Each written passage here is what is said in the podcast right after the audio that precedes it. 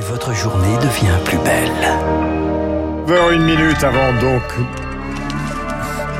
9h, une minute sur l'antenne de Radio Classique avant de découvrir le programme de Franck. Anna, on voit les principales informations.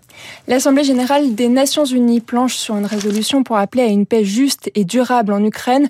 Au bout de pratiquement un an de guerre, le projet est soutenu par 60 pays et il sera soumis au vote cet après-midi. Et le scrutin devra durer jusqu'à au moins deux mois.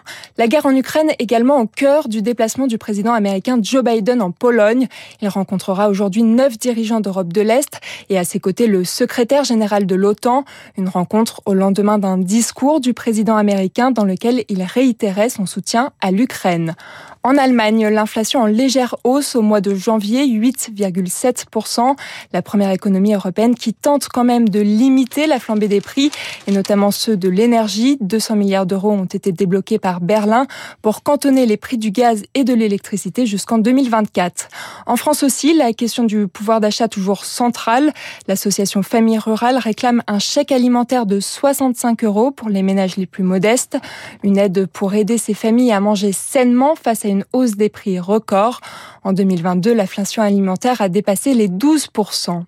Ils le martèlent, ils veulent mettre la France à l'arrêt le 7 mars.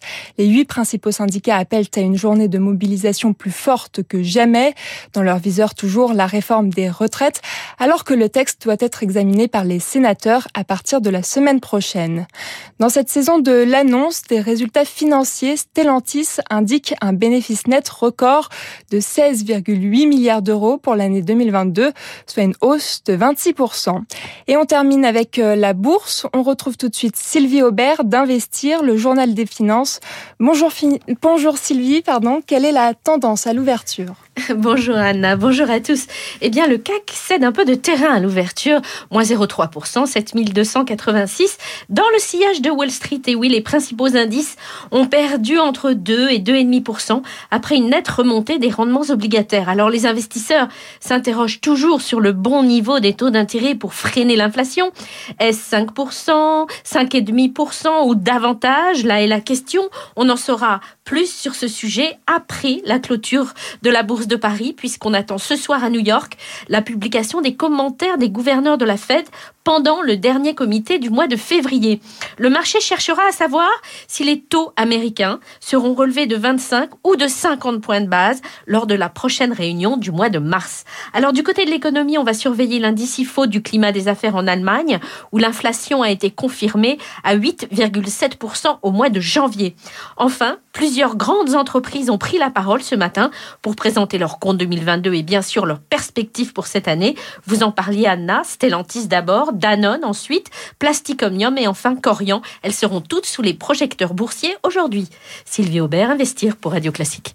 Voilà donc pour la bourse et puis pour tous ceux qui aiment euh, Steven Spielberg, je rappelle donc euh, Fabelmans, euh, le film qui vient de sortir, ce qui est aussi d'ailleurs une manière, nous qui aimons bien les bons élèves sur l'antenne de Radio Classique, de rendre hommage à ceux qui à l'école étaient très mauvais. Spielberg était très mauvais et puis un jour à 8 ans il va voir un film de Cécile B2000 avec une énorme catastrophe et il a essayé de la reconstituer avec son train électrique et une petite caméra Kodak et c'est ainsi qu'a commencé la carrière du plus célèbre cinéaste du monde aujourd'hui. Euh, il est inutile de rappeler tous ses films. 9h et 5 minutes. Mon cher Franck, bonjour. Vous allez nous parler d'un écrivain français célèbre et d'une certaine manière assez sulfureux, Paul Morand. Oui, bonjour Guillaume, bonjour à tous. Euh, je vais vous parler de Paul Morand ce matin. Alors, euh, ça n'est pas la partie la plus simple de sa vie que nous allons raconter, c'est l'exil.